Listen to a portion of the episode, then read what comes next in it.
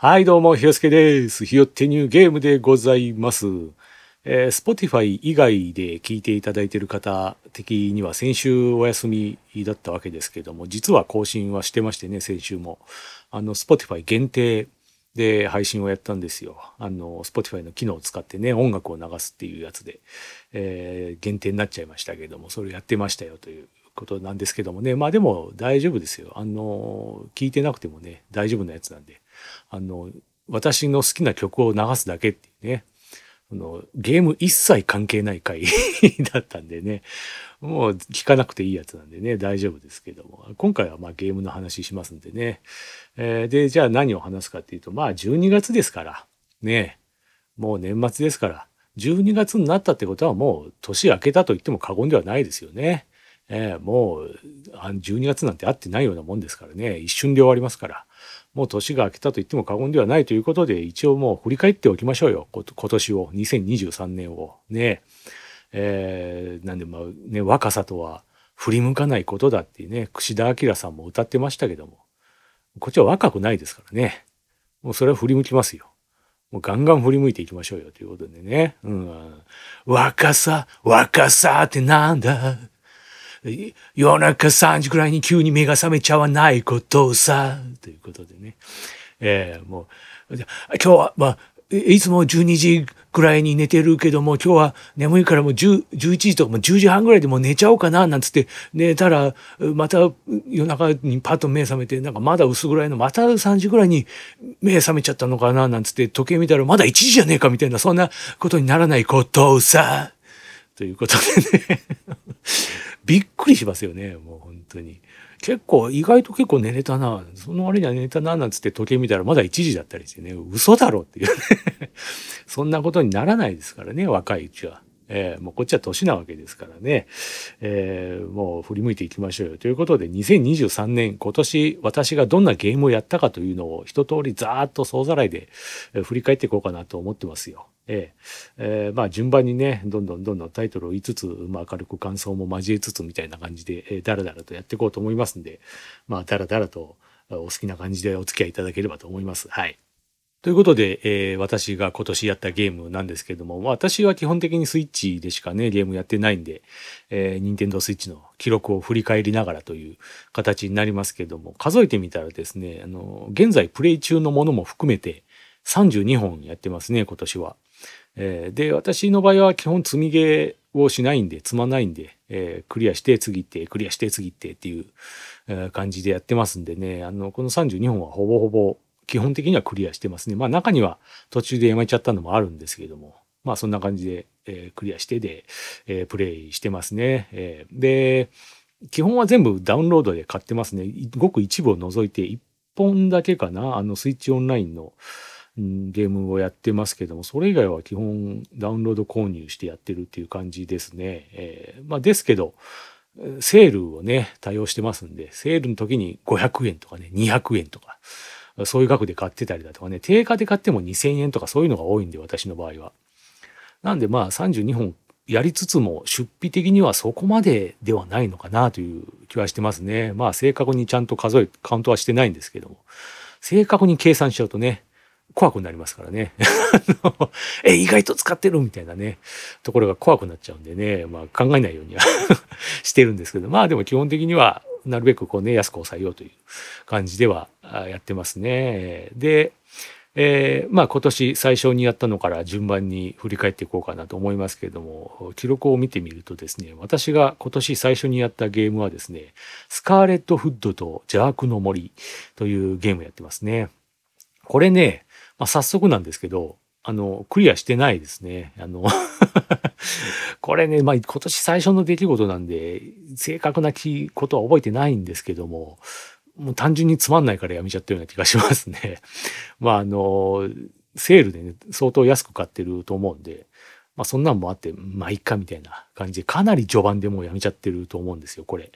あの、サイドビューのね、パズルアドベンチャーなんですけど、まあ、アニメ調のグラフィックでね、えー可愛らしい女の子が主人公なんですけど、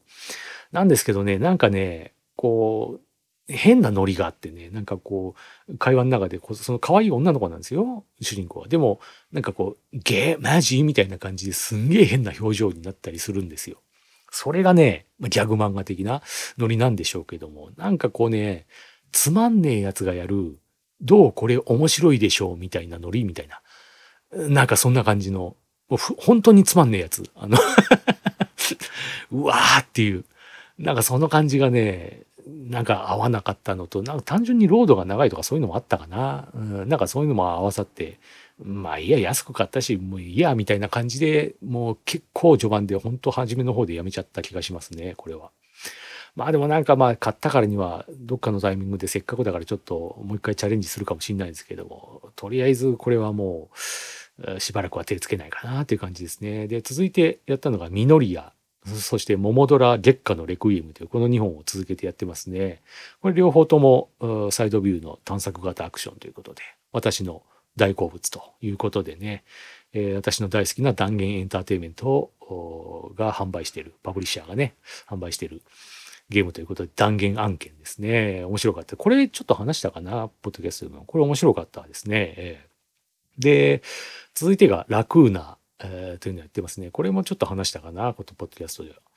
えー、サイドビューの、えー、アドベンチャーですね。えー、なんか事件が起きてそれを操作するっていう、形のアドベンチャー。これ面白かったですね、SF で。うん、で続いて、アンダーダンジョンというのをやってますね。これもね、クリアしたかしてないかが怪しいな。これ微妙だったんだよな。あの、これ見下ろし型のドット絵なんですけども、あのもうグラフィックが白黒っていうね、割り切ったグラフィックですごいローファイな感じで、あの、アクションアドベンチャーでいいのかな。まあ、ステージクリア型のアクションアドベンチャーみたいな感じになるのかな。まあ、単純にアクションか。えー、あのね、うん、なん、なんだろうな。ストーリー、ストーリー的なこともね、いまいちこう入っていけなかったというのもあるし、なんかね、バイトで配達員をやってるみたいな感じなんですよ。で、配達先でなんかトラブルが発生して、なんかそこがアクションステージとなっててみたいな、えー、感じだったかな。その世界観がなんかいまいちよくわかんねえみたいな。これ何やってんだこれみたいな 感じとかもありつつね、なんかこういまいち乗り切れなかった。だからでも買ったからにはっていう、まあそこまでむちゃくちゃつまんないってわけでもないし、まあ買ったからにはみたいな義務感でちょっとプレイした記憶はありますかね。で、最終的にクリアしたかどうかも定かではないみたいな。クリアした気がするけどなみたいな。なんかそれぐらいの印象しかないですね。で、続いて、ラメンタムというゲーム。これも話したっけな？これ面白かったですね。見下ろし型の、えー、ホラーアドベンチャーっていう感じですかね。ドット絵で、えー、スーファミライフなドット絵がすごい不気味な感じのね、グラフィックが良かったですよ。えー、で、続いて、ゼルダやってますね。あの、ニンテンドスイッチの、スイッチオンライン、ニンテンドオンラインかのやつで、こう、ゲームボーイとかがね、遊べるっていうやつで、ゼルダの伝説、不思議な木の実、えー、第一の章、時空の章、これやってますね。これはまあ面白かったですよ。ゼルダですからね。それはまあ、良かったですよ。えー、で、続いて、ドーナツカウンティっていうのやってますね。これはね、えー、穴、地面に開いた穴を操作して、えー、いろんなものを落としていくっていうゲームですね。で、落とせば落とすほど穴が広がってって、もっと大きいものが落とせてっていう、えー、ちょっと穴番塊魂みたいな感じのゲームですかね。これ面白かったですね。えー、まあステージクリア型になってるんですけども、えー、結構ね、その穴に落とすっていうのもまあ面白かったんですけど、結構ストーリーもちゃんとしてて、ちゃんとしたストーリーがあって、それもね、意外で、あ、ちゃんとストーリーあるんだっていうのもね、意外で面白かったですね。そういう世界観もなかなか良かったですよ。うん、で、続いて、ドワーフジャーニーというのやってますね。これはね、サイドビュードット絵で、えー、の、ローグライトかな、ローグライトアクション、えー、って感じですかね。洞窟の中入ってって、えー、なんかいろいろアイテムとかをね、回収して、それを自分で、自分を強化して、で、また洞窟行ってみたいな。そんな感じなんですけど、これもね、クリアしたかどうかが怪しいな。クリアしたような気がするなぐらいの。クリアしてないかもしんねえなぐらいのうん、そんなに、これも割と義務、買った義務感でプレイしたような記憶がありますかね。そこまでつまんないくもないけど、そんな特別面白くもないみたいな、その程度の印象しかないですね、正直。うん。で、続いて、オクトパストラベラー2やってますね。これはまあ面白かったですよ。これはね、まあそんな言うこともないですよ。他で話してますんで。で、続いて、アスタロン地球の涙、えー、やってますね。これも話しましたよね。確か1本使ってような気がする。話したよね。まあいいや。えっ、ー、とね、サイドビューのアクションアドベンチャー。面白かったですよ。えー、で、続いて、ゼルダ、ティアーズ・オブ・ザ・キングダムやってますね。これはまあまあ言うまでもないでしょう。面白かったですよ。えー、で、その次にですね、マッドショットっていうゲームやってますね。これもね、あの、サイドビューのローグライトアクションですね。これはドット絵じゃなくてね、アニメ調のアメコミっぽい感じのグラフィックなんですよ。で、クトゥルフ神話モチーフのなんかキャラクターで、えー、なんかね、そういう世界観のちょっとホラーテイストっぽい感じの、えー、ゲームなんですけども、マッドショットっていうぐらいでね、武器が銃で、ちょっとツインスティックシューター的なノリのシューティング、ローグライトシューティングアクションみたいな感じかな。うん、これはね、クリアしてないです。あの、ローグライクとかね、これ私嫌いじゃないんですけど、なんかね、なんだろう、ハマれる瞬間、ハマれない瞬間の波があるんですよね、私の中で。うん、なんで、このね、ゲーム自体はね、そんな別につまんなくはないんですけどね、マッドショット自体は。うん、なんかね、ハマれなかったんですよね、私が。うん、なんかこう、今違うな、みたいな。感じがしてね、えー、ダメでしたね。これ途中でやめちゃいましたね。なんかね、個性的でなかなか良かったんですけどね、あの、ステージ始まると、なんかね、すごろくみたいな感じでマス目を選んでいくんですよ。えー、このマスは、なんか例えばバトルステージみたいな。ここはイベントステージみたいななんか感じで、そんな感じでどんどん進んでいって、最終的に、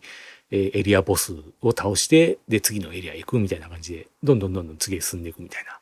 感じの内容でしたかね。で、その過程で、まあ、パワーアップアイテムがもらえるステージがあったりだとか、なんかこんな、そんなのいろいろしつつ自分をパワーアップさせてって、みたいな、そんな流れですかね。悪くはなかったんだけど、ちょっとハマれなかったな、みたいな。だからね、今度、風来の試練も今度新しいの出るじゃないですか。えー、それもね、すごい気になってるんですよ。やりたい気持ちはありつつも、今ちょっとローグライク俺無理かな、みたいな。なんかね、そういう波があってね、自分の中で、なんかそこが、ね、自分でもよくわからないんですけどね、なんかあるんですよ。それでちょっと今年は違うなみたいなね。なんかそんな感じでしたね。で、それで、えー、別のゲーム何やったかというと、ブラスフェマスやってますね。これは話しましたね。えー、このポッドキャストで。えー、サイドビューのアクション、ね、探索型アクション。えー、今年2が出るということで、えー、前作の1をね、もうクリアして、したことあるんですけども、久々にちょっとやってみようかなんてことでやり始めたら面白くて普通に全部やっちゃったっていうね、えー、ことで面白かったですよ。で、続いてムーンスカーズ。もうこれまたサイドビューの探索型アクションですけども、これは、あの、去年、一昨年ぐらいにもう買って、買ったゲームだったんですけど、買ってやってたゲームだったんですけども、バグのせいでね、ちょっと進行できる、途中から進行できないっていう状況だったのを、時間も経ってるし、なんかアップデートも入ってるっぽいから、もうできるのかななんてことで始めたら、うん、無事できて、で、クリアしたという感じですね。これも両方とも面白かったですね。両方ともちょっと不気味な世界観といいますか、ちょっとホラーっぽい感じのソウルライク的なノリのゲームでね、面白かったですよ。えー、で、続いて、えー、テイルス・ノワールというのをやってますね。これも面白い。これは話してないですよね。ゲー、ポッドキャストでは。これね、面白かったんですけど、ただね、これどうしようかな。これ、また今度一本、これで話そうかな。うん、あのね、サイドビューの、えー、これもアドベンチャーですね。ちょっと私立探偵が主人公でこう事件に巻き込まれてってみたいな感じの、こう、ノワールっていうね、タイトルに入ってるように、フィルムノワール的な、そういう映画的体験をするっていう作品。あんなにゲームというよりはそういう物語を味わうみたいな、そういうゲームなんですよ。で、それがね、すごい良かったんですけど、主人公が、主人公っていうか登場人物が全員動物なんですよ。擬人化された動物。で、それにもね、ちょっとまあ意味があると言いますか、まあそこら辺もあんまり言うとネタバレになってくるしなっていうね、ところで、これね、ちょっと語りたいんだけど、どこまで話せばいいのかみたいなところあるんで、これちょっとどうしようかな。また時間を置いた時にまたやりたいなっていう気もするしね、すごい良かったんですよ、私は。でも、万人におすすめする作品ではないっていう、そんなところでね、えー、これどうしよう。まあいいや、これはこの辺にしときましょう。ちょっともしかしたら今後、ちょっとネタバレ感想会みたいなのを改めてやるかもしれないです、ここら辺は。面白かったですよ。で、続いて、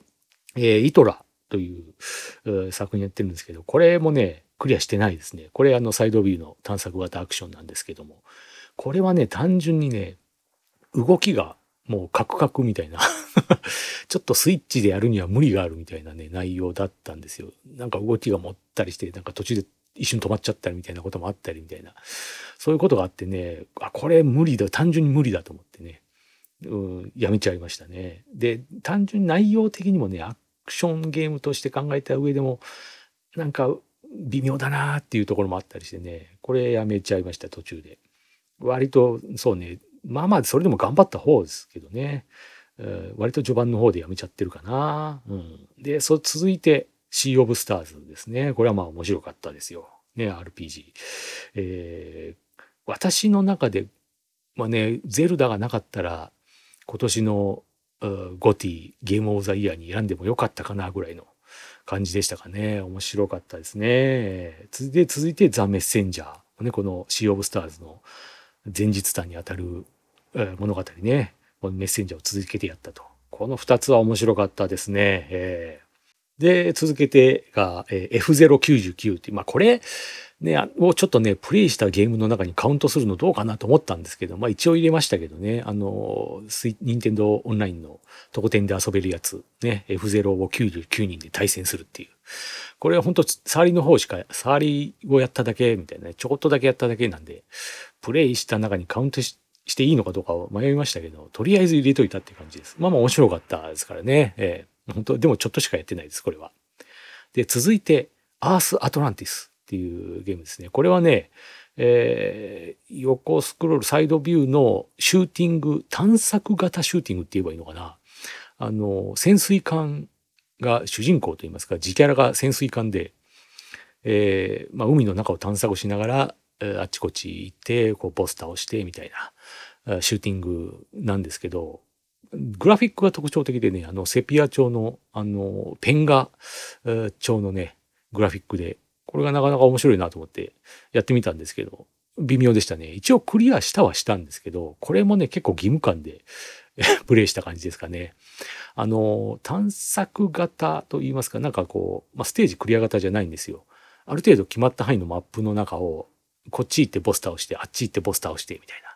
で、このボスを倒すとこっちにも行けるようになって、で、またこっち行ってボス倒して、みたいなことなんですけど、あのね、そんな広くないんですよ、マップが。そのま、そんな広くないマップの中をあっち行ったりこっち行ったりみたいな、同じとこ何回も行ったり来たりみたいなことが発生するんですよね。それがね、結構退屈で、あの、なんかこう、義務感で仕方なくみたいな ノリで、とりあえずはクリアしましたぐらい。で、やり込み要素も一応あるんだけど、それはもう全然やってないですね。もうクリアしたからもういいやみたいな感じでやめちゃいましたがね。うん、で、続いて、トロンボンチャンプですね。これもちょろっと話しましたかね。あの、音ゲーのバカ音ゲーね。あの、スイッチのジョイコンのこう動き、モーションコントローラーとかね、そういうのを使ってこうトロンボンを吹いてるかのような感じで演奏できるというね、リズムゲーム、音ゲーですけども。面白かったですけど、でもやっぱこれはね、あの、一通り収録曲をやったら、もうちょっともういいかなみたいな。なんか面白かったんだけど、もう今やってないですね。あの、やっぱね、結局収録曲がね、ちょっと、もうちょっといろいろ魅力的なのがあれば、もっと楽しめたのになっていう、こう、バカバカしい世界観とかも面白くてね、すごい良かったんですけども、やっぱ収録曲ですね。ここが充実してればもっともっと面白いゲームになったのになという、まあいろいろお金の問題とかもあるでしょうからね、大変でしょうけども。えー、これちょっと残念ですね。操作感的にこうヘロヘロな演奏とかすごい面白かったですけどね。うん、続いて、えー、ワードマン。これも面白かったですね、ワードマン。あの、サイドビューのアクションパズルアドベンチャーって感じかな。あの、主人公がね、ワードマンっていうぐらいで、ワード、言葉、文字なんですよ。頭が O で、みたいな。頭が O で、体が E で、足が H みたいな感じかな。なんかそんな感じのね、キャラクターなんですよ。が、そんなキャラクターがこう、文字を操って、こう、ステージ上にいろいろ落ちてる文字を並び替えたりして、例えば扉があって、先へ進めない。そんな時には、えー、オープンっていう文字をね、作り上げて、えー、ると扉が開いて、みたいな。そんな感じで、こう、パズルを解いていって進んでいくっていう。これ面白かったですね。あれ、この話したっけ？まあいいや、ちょっと忘れちゃったけど、でも面白かったですよ、これ。なかなか、えー、値段もお手頃でね、えー、よかったですよ。で、続いて、タイムスピナーやってますね。これもまあ話しましたね。サイドビューの、えー、アクション、えー、探索型アクション。面白かったですね。で、続いて、エアラファル、エンハンスドエディションっていうのね、やってますね。これは、あの、割とクラシカルな JRPG 的な RPG ですね。あの、見下ろし型のドット絵の。で、これも断言エンターテイメント案件ですね。さっきの前にやったタイムスピナーとこのエアラファル続けて断言エンターテイメント案件ですね。これエアラファルも面白かったですよ。あの、そんな奇抜なことはないけども。まあまあ普通に楽しめる RPG でしたね。なんかこう空の世界が舞台でね、なんか空に浮いてる世界がこう、このままでは地上になんかこうパワーがどんどん弱まっていって地上に落ちてしまう。それをどうにかしなければみたいななんかそんな感じの話でしたね。なかなか面白かったです。あの、ちょっとコメディチックなノリのね、そんなにあの、なんて最初にやったスカーレットフットみたいな小寒いこともなくて、まあまあ、ほのぼのしてる感じが、まあ悪くなかったですよ。昔、古き良きみたいなね、雰囲気の、えー、作品でしたね、えー。で、続いて、エルデスト・ソウルっていう、これもなかなか面白かったですね。これね、ドット絵見下ろし型でのアクションなんですけど、敵がね、全部ボスなんですよ。ボス戦しかないっていうアクションゲームですね。で、難易度高い、高めで。あの、雑魚敵一切出てこないんです。ボスしかない、ボス戦しかないっていう。だから、なんだろう、えー、ワンダと巨像的なノリなんですけども、そういう別にね、ワンダと巨像的なこうパズル的な要素はなくて、ずあ巨人を倒すためにこれこれこうしなきゃいけないみたいな、そういうちょっとパズル的要素はなくて、単純にもう強い敵と戦うっていう、そういうアクションでしたね。で、面白かったんですけど、あの、ちょっとね、問題というか あの、バランスの問題かな。あの、3つのスタイルから戦闘スタイルを選べるんですよ。まず最初に。えー、ざっくり言うとパワー系かスピード系か、えー、カウンター系かっていう、この3つをまずどれかを選んで、で、それぞれそうスキルを伸ばしていって、で、その3つはもういつでも切り替えができるんですよ。自由に選べるっていう、そんな状況で、えやっていくっていう、戦っていくということなんですけど、私はスピード系選びましてね。えー、まあスピード系が好きなんで私。で、それでずっと戦ってきて、で、面白かったんですけど、ラスボスでね、全然勝てなくて、うわ、こいつきついなと思って。で、全然あまりに勝てないから、ちょっとじゃあ別のスタイル試してみようかなっていうことで、パワー系に切り替えたんですよ。で、パワー系に切り替えてやったらね、すげえ簡単に倒しちゃって めちゃくちゃ強くて、パワー系が ええっていうぐらい簡単に倒しちゃったんですよ。ラスボスを。で、これどうなんだろうみたいなね。今までやってきたことは何なんだろうみたいな気分になっちゃってね。で、なんか裏ボス的なのもいるんですけど、なんか、まあ、いっか、みたいになっちゃってやめちゃいましたね。そうやり込み的なところまではいけなかったですね。うん、あの、バランスね。うん、そこですよ。うん、面白かったのになっていう。うん、まあ、そんな感じのゲームですね。悪くはなかったのにっていうとこですね。で、つ、多分、最初に普通はパワー系を選ぶんでしょうね。あの 普通の人は。割とスピード系ってどれ選んでも、どのゲームでも割とスピード系ってクロート好みのなんかね、プロ仕様みたいなこと多いですもんね。うん。それを選んだのがもう間違いだったのかもしれないですけど。まあそうは言ってもちょっと差がありすぎたなっていうね。まあ私の腕の問題もあるんですけどね。まあまあそんな感じでしたと。で、続いて、ワンショット、ワールドマシンエディションと。これも話しましたね。これ面白かったですよ。えー、アドベンチャー、パズルアドベンチャーかな？うん。見下ろし型の。え、で、続いてがスーパーマリオブラザーズワンダーやってますね。えー、面白かったですね。ワンダー。あの、一応全部はクリアしてますよ、私は。裏ステージも含めて。で、なんかこう、クリアすると星がもらえたりするんですよね。えー、で全部で星が6個あるのかな？な、これを達成するとこの星がもらえますみたいな。全面クリアするともらえる星だとか。えー、全部の隠し要素を見つけるともらえる星とか、なんかそんなんがあるんですけど、私はあの、パネルを集めると、全部集めるともらえる星だけまだ取ってないですね。あの、あれはまあ別にいいかみたいな 感じで、それ以外の星は全部揃えてるっていう感じですね。面白いですよね、ワンダー。えーえー、で、続いて、ブラスフェマス2やってますね。えー、面白かったですよ、ブラスフェマス2も。うんね、前作同様に面白かった。っていうかね、今回はちょっといろいろ変わってる、前作から変わってる要素もあるんですけども、あの武器が前作1種類だったのが3種類に増えて、こう、バリエーションが増え、戦いのバリエーションが増えたりだとか、あといろいろ新設、新設設計にね、変わってる部分もあったりして、難易度はちょっと落ちてるかなという印象だったんで、ちょっとね、1とは似て非なる内容になってるかなというところではあるんですけど、でもね、面白かったですね。えー、お見事と、ストーリー的にもこう、でこう謎だった部分がちょっと回収されてたりだとかいうところもあってね面白かったですよ。これも花一本使って話すほどでもないかなまあでも今度改めて話すかもしれないですここら辺は。で続いてアフターイメージ、えー、というのをやってます。これがねあのースーパーマリオ RPG が発売されるまでのちょっとつなぎ程度にかのつもりで軽い気持ちで始めたんですよ。これあの、サイドビューのね、探索型アクションですけども。で、軽い気持ちで始めて、この手のゲームってね、まあ私何本もやってますから、まあ大体こんぐらいの、ま、20時間、30時間とか、そんぐらいでクリアできるだろう、みたいな。えー、下手したら10時間ぐらいでクリアしちゃおうかな、みたいな。なんかそんぐらいに思って始めたんですけども。そうじゃなかった。割とね、想定外のボリューム感がね、あったんですよ。嬉しい誤算と言っていいのかどうかわかんないけど、あの、マップがめちゃくちゃ広くて、これ このゲーム。あのね、いろいろやってきましたけど、私、この探索型アクションを。結構本数やってる。あの、スイッチって自分の持ってるこうソフトね、一覧をこう、フォルダ管理でこうまとめれるんですよ。で、私探索アクションのフォルダ作ってるんですけど、そこにね、もう50本ぐらい入ってるんで、それぐらいの量はやってるんですよ、探索型アクションは。そんな私からしてもね、マップ広っていうぐらい広かったですね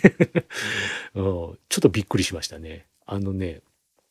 例えるならね、こう、東京でスタートするじゃないですか。東京から始まって、で、何回こう進んでって、で、静岡あたりまで到着するわけですよ。そこでね、なんか、やっと街が、最初の街が出てくるんですね。拠点となる街みたいなのが。おここが拠点となる街か、だな、みたいな雰囲気で。で、そこでまた新たなミッションみたいな感じのね、次はここへ行きな、ここを目指しなさいみたいなことを言われるわけですよ。で、そういう時って大体、流れ的には、まあ、せいぜい大阪ぐらいの、ね、ところになるじゃないですか。静岡、東京から静岡行って、で、次ここですっつったら、まあ、大阪あたりにね、行け、みたいなことになるかなと思ったら、マップパッと開いて目的地がね、こう、印ついてる。そこ見たらね、完全に沖縄の距離感なんですよ。その ここなの？みたいな そんなとこまでマップ広がってんの？みたいなところに印がポンとついてるんですよ。嘘だろうと思って で、しょうがないからね、行くじゃないですか。ね、当然陸路行くわけですよ。飛行機なんかないから。で、陸路行くんだけど、それもね、こう、太太平洋側、日本海側みたいなルートが2つあったりして、で、あ四国にも行けるんだみたいな、なんかこともあったりして、なんもう広いなおいと思いながらやっとのことで沖縄着くじゃないですか。で沖縄着くんだけどその過程でももうなんだろう特定のこうこれこれは明らかに特定のスキルがないといけない場所だなとかね開かない扉だなみたいなのもあるわけですよ行けてない場所が。で沖縄着いてでさらにねこれで終わりじゃないからじゃあ今までのところ戻りつつこうね今まで行けなかったとこ行きつつ探索しつつみたいなことやっていくとあれこれ東北あるなってことになってくるわけですよ。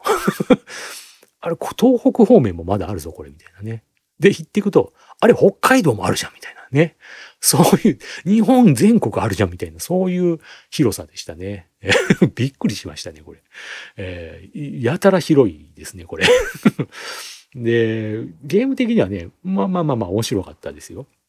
難易度もね、若干高めで、それなりに手応えがあって。で、でもまあ、レベルアップ制なんでね、レベルさえ上げちゃえば、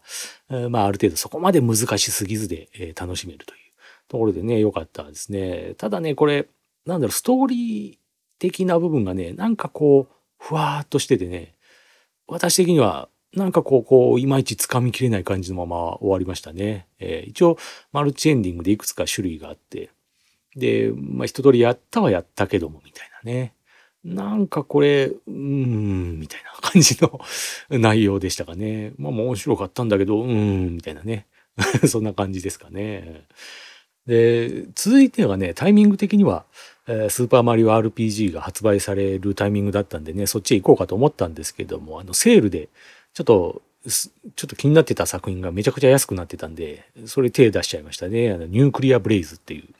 これ、ステージクリア型のサイドビューのアクションなんですけども、あの、割とね、サクッと遊べて面白かったですよ。あの、主人公が消防士で、えー、建物火災を消していくっていうゲームなんですけどね、え、全部消せばクリアみたいな感じのゲームだったんですけど、これ面白かったですね、なかなか。あのね、えー、まあ、タンクをね、水、水のタンクの容量があるんでちょちょいちょいちょいちょい補給しながら消さなきゃいけないだとか、えー、ちょっとでも燃え火が残ってるとどんどん燃え広がっていっちゃうからこうどどの順番で消していかなきゃいけないのかをちょっと考えながらやるみたいなそういうちょっとパズル的な頭使う要素もありつつのアクションゲームって感じでなかなか面白かったです。でこれ普通にねクリアするだけならねそんな難しくはないんですよ。なんですけど2周目もちゃんとありましてね無茶モードっていうのが解放されましてねそれが無茶でしたね。あの まず単純にね、あの、ちょっとルートが変わったりして、あの、本来行けなかったところが行けるようになったりなんかして、えー、まあ、ステージクリア型なんでね、そんなに、あの、構造が変わるわけじゃないんですけども、今は、1周目とはちょっと違う方法で消していかなきゃいけないよみたいなのがあったりするんで、それで2周目楽しめるっていうのもあるんですけども、それより何よりね、あの、とにかく難易度が上がってまして、2周目は。ちょっとでも火が残ってるとすごい速度で燃え広がっていくみたいなね。ことで全然消せないっていう、その消しても消しても、また燃え広がってる。また燃え広がってるみたいなね、ことの繰り返しでね、私途中まで全ステージの半分ぐらいまで行ったところでちょっと心折れましてね、これもう無理だ。俺の腕では無理だっていう ことになりましてね。あの、諦めかけたんですけど、このゲームのいいところはね、難易度設定が結構細かく選べるんですよ。あの、火の燃え広がる速度をちょっと遅くしますだとか、えー、水のね、ホースの量をもっと勢いよく出るようにしますだとか、なんかいろいろ調整できるんですよ。だそれをすればね、まあまあね、当然難易度は下がるんで、普通にクリアできる。で、難易度、現在の設定だと難易度は何パーセントですみたいなメーターがちゃんと出るんですよ。通常普通のプレイの時は65%みたいな。で、それが無茶モードになると100%に変わるみたいなね。なんかそんな感じでしたけど、私75%ぐらいでクリアしたかな。まあ、そこら辺が私の限界でしたね。えー でもまあまあね、そういう感じで自分なりにね、難易度を調整して楽しめるっていう意味でも面白かったですね。で、もう一つ面白いのがね、キッズモードっていうのが搭載されてまして、それはまた本編とは全く別のもので、あの、単純にもうボタンを押しては勝手にホースのがね、が火の方向を向いて消してくれるっていう。で、火に当たっても死なないみたいな。そういうモードで子供が楽しめるようにっていう、3歳児が楽しめるように作ったっていうモードらしいんで、だから子供がね、小さいお子さんがこう消防士気分を味わって、ちょっとゲームを楽しむみたいなのにもいいかなということでね、なかなかこうよくできたゲームだなと思いますね。手軽に遊べてよかったですよ。私、これいくらで買ったんだっけ ?200 円とかだったかな？なんかそれぐらいで売ってたんでね、セールで。えー、だからそういうタイミングがあったら、もし買ってみるのもいいんじゃないですかというところですかね。えー、で、最後がですね、スーパーマリオ RPG。これね、現在プレイ中ですよ。いや、面白いですね。まあ私、オリジナル版やったことあるんですけど、まあでも完全に内容忘れてるんでね、あの、新鮮に楽しめてますよ。あの、あ、なんか、こういうのあったなーなんてことを思いつつも、うん、新鮮な気持ちでね、楽しんでますよ。でね、これね、今週のね、ハライチのターンっていうラジオ、あの TBS ラジオでやってるハライチの番組があるんですけども、そこでね、岩井さんがこのマリオ RPG の話してまして、あの、岩井さんマリオ RPG 大好きなんですって。あの、子供の頃大好きでもう10回ぐらいクリアしてるって 言ってたんですけど、で、それ大好きだから今回のリメイクも買ってやったっていう話をしてるんですよ。で、なんだけど、こう、昔やりすぎて、もう完全に内容を覚えちゃってるから、もう今回のね、リメイクがそのまんまの内容だったから、もうあっさりクリアしちゃってみたいな 話をしてて、気持ちわかるなっていうね、ところもあるんですよ。そのリメイクの難しさってありますよね。そのな、追加要素がね、今回新要素がないわけじゃないんだけども、でも基本的に内容そのまんまですから。ね。だそれをね、今更やってもみたいなね、ところもね、そういう気持ちもね、まあわかるなっていう。まあ私の場合は、新鮮にね、楽しめてますけども。でも昔やりすぎたゲームのリメイクってね、なかなか難しいとこですよね。じゃあ内容を変えればいいのかっていうとね、あんま変えちゃうとね、オリジナルの良さがなくなるでしょうし。そこなかなかリメイク難しいですよね。まあまあ、この、私はこのスーパーマリオ RPG のリメイクはすごいいいなとは思ってますけどね。うん。まあでもその岩井さんのね、ちょっと やりすぎちゃったからもう内容分かっちゃっててみたいな その気持ちもわかるなっていうね。なかなか難しいです。これ、まだあの、今週なら、今週の放送分、木曜放送分なんで、あの、ハライチのターンね、ラジ、ラジコのタイムフリーで、えー、まだ今週はまだ聞けると思うんでね、えー、聞ける方、よろしかったらどうでしょうかというところで、あの、ハライチのターンはね、アフタートークっていうのをポッドキャストでも配信してるんで、そっちでもちょっとゲームの話してたりしてね、面白いんでね、